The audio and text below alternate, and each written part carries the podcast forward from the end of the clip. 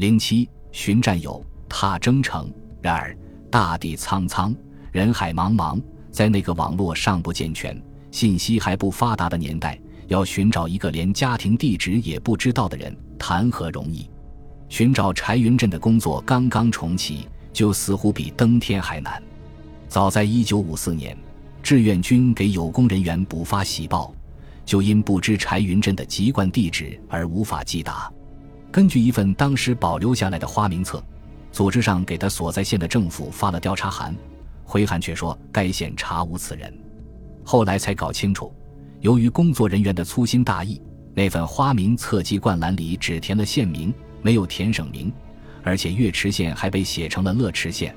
后来，柴云振所在的部队经过几次整编，驻地从河南迁到湖北，原先一些老同志调走的调走，退役的退役。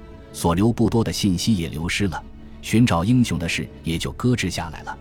一九七八年十二月，党的十一届三中全会以后，人民解放军的建设进入一个新的历史时期，优良传统和作风得到恢复，各项工作逐渐步入正轨，这才为重巡柴云振提供了有力保障。空降兵第十五军政治部空军史编写组（以下简称军事组）受领任务后，下定决心。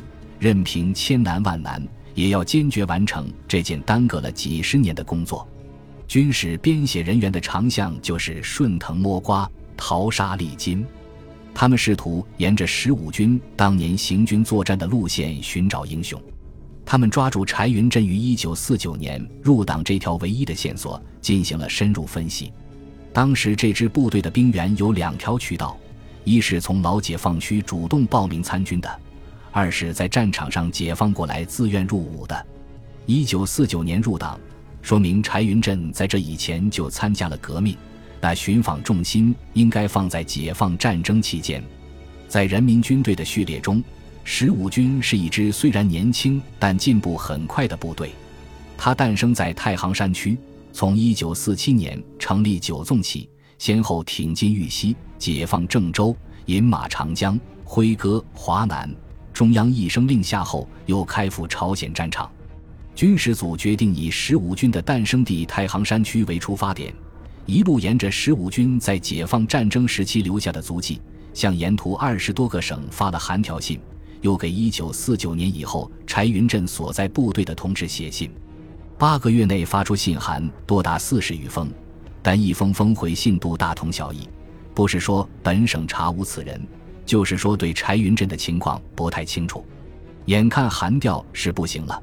到了一九八四年六月，十五军首长决心派人实地走访，巡防组一连走了湖北、河南、河北、山西四个省。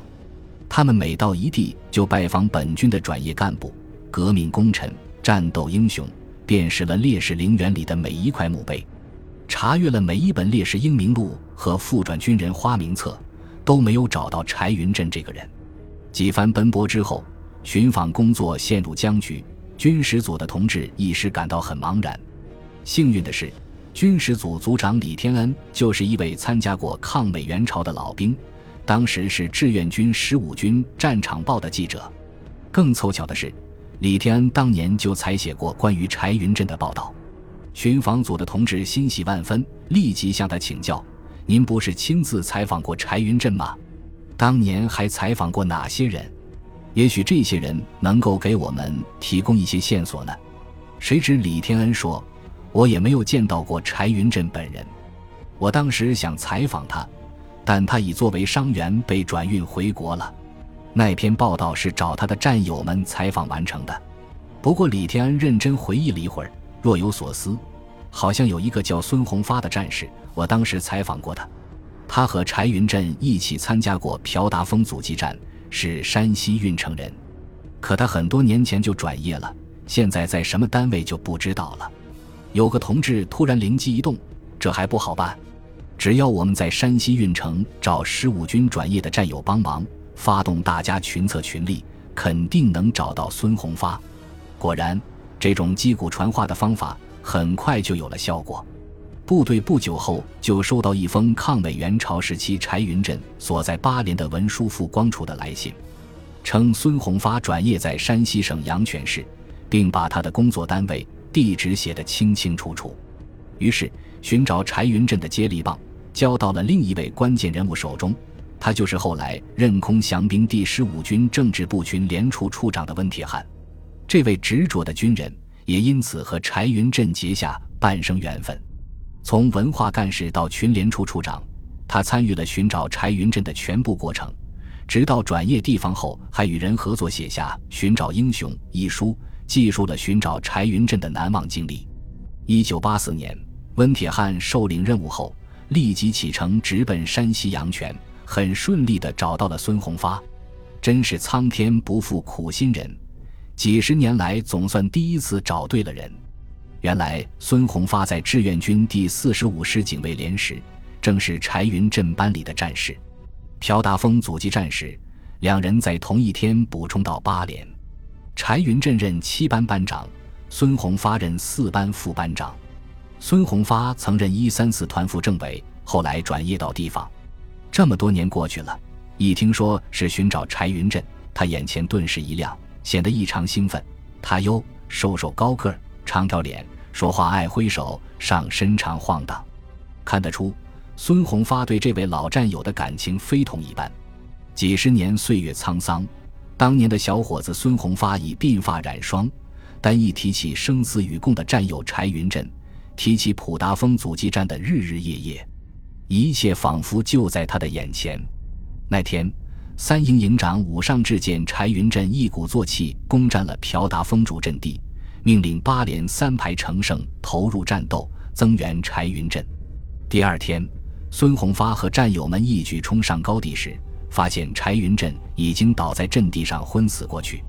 他浑身上下都是泥，仿佛变成一个泥人，头部糊满了带血的泥浆，血肉模糊。要不是孙宏发和他相处较久，熟悉他的身形面容，否则根本认不出眼前这个可怕的雪人就是柴云振。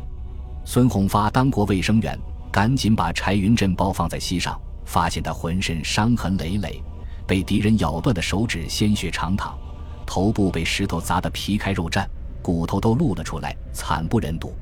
他摸摸柴云振的胸口，好像心脏还在跳动，赶紧背起他往山下转移。孙宏发清楚地记得。那天刚刚下过雨，山上泥泞不堪，救人心切的他既怕摔着背上的柴云振，又怕耽误了抢救时间，一路跌跌撞撞赶到团救护所时，他累得一屁股瘫倒在地上。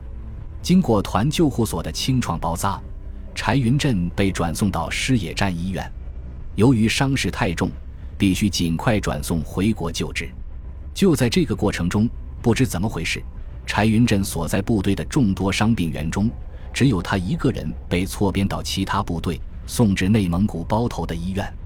听完孙宏发的讲述，温铁汉迫不及待地问：“那柴云振是哪儿的人呢？”没想到孙宏发两手一摊，无奈地说：“这个我就不知道了。那时战斗一天到晚激烈的，让人喘不过气来，哪有心思谈自己的家乡？”温铁汉不甘心，试探着问。那你听柴云振的口音像是哪个省的人？孙红发沉思了一阵，回答道：“好像是四川人。我记得他老是把玉米说成包谷，打仗一急他就喊龟儿子、阁老子啥的。”温铁汉立即打电话把这一情况汇报给了组长李天恩。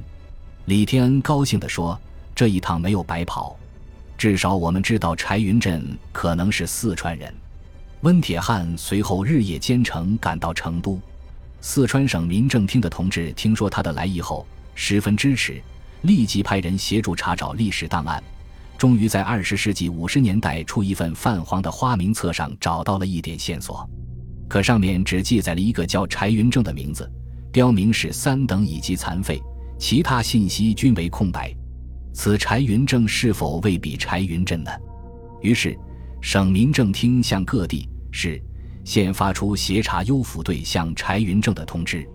很快，各地民政部门的伤残军人优抚情况汇总上报到省里，可都没有查到叫柴云正的人。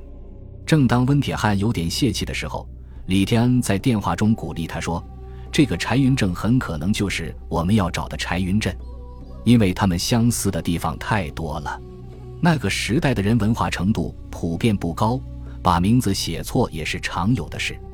消息传回军部，军首长指示开动所有的宣传机器，在云贵川各大报纸上刊登寻人启事，一定要尽快找到柴云振的下落。于是，在历经周折后，一九八四年九月，《四川日报》第四版的左下角连续刊出了一则特别的寻人启事：寻战斗英雄柴云振。柴云振原系我部八连七班长，在一九五一年抗美援朝第五次战役普普达峰阻击战中英勇杀敌，荣立特等功，并授予英雄称号。因负重伤回国住院，与部队失掉联系。